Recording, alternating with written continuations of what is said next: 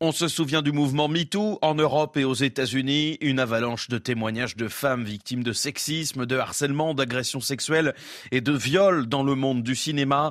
Elle a mené notamment à la condamnation du producteur Harvey Weinstein et c'est de ce mouvement dans le cinéma qu'est partie la libération de la parole et de l'écoute des femmes victimes dans toute la société.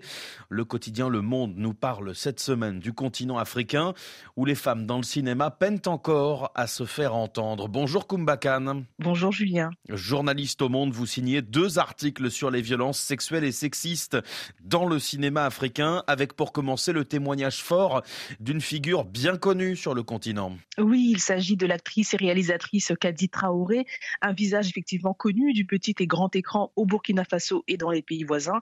Kadi Traoré a confié pour la première fois publiquement avoir subi deux tentatives de viol dans le cadre de son métier. La première fois, c'était en 2017. Elle affirme qu'un un journaliste ivoirien l'a agressée lors du festival de Carthage. Puis en 2019, c'est un célèbre réalisateur dont elle préfère taire le nom qui aurait tenté de la violer. Alors dans ces deux cas, Kadi Traoré n'a pas souhaité porter plainte, dit-elle, par peur de ne pas être crue par les policiers et pour préserver son image.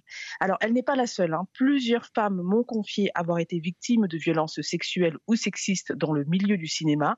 Certaines ont tenté en, en 2019 de lancer le mouvement Même pas peur pour que la parole des victimes soit entendue, mais ça n'a pas pris car euh, dénoncer, comme l'explique la réalisatrice camerounaise Oswald Lewat, c'est affronter des hommes qui ont la justice avec eux. La cinéaste qui dit aussi dans votre article que la réflexion sur le consentement reste marginale dans le secteur. Absolument, car euh, il faut rappeler que ces agressions interviennent souvent dans un climat de harcèlement assez marqué. Les scripts, les actrices costumières sont souvent confrontées à des remarques sexistes proférées par des techniciens, des réalisateurs ou des producteurs. Elles sont aussi confrontées au chantage à l'emploi. Alors, une jeune script béninoise, Yaline, a ainsi confié avoir été agressée par un producteur au début de sa carrière. Elle a repoussé ses avances et elle a perdu son poste. C'est d'ailleurs aussi pour se prémunir de ces violences que nombre d'actrices passent derrière la caméra.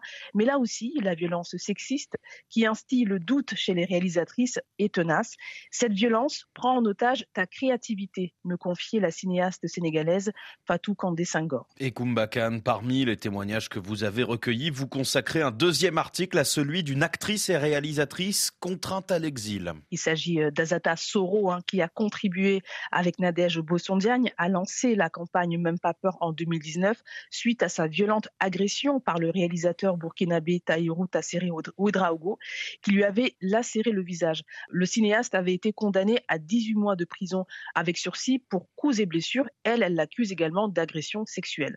Azata Soro a ensuite dû quitter le Burkina Faso à cause des pressions qu'elle affirme avoir subies de la part de l'entourage du cinéaste. En France, elle a pu retrouver son visage hein, grâce à une dizaine d'opérations, mais elle craint toujours de rentrer dans son pays où elle est considérée d'après elle comme une paria. Kumbakan, journaliste au Monde, merci beaucoup. Les violences sexistes et sexuelles dans le cinéma africain et le témoignage d'Azata Soro.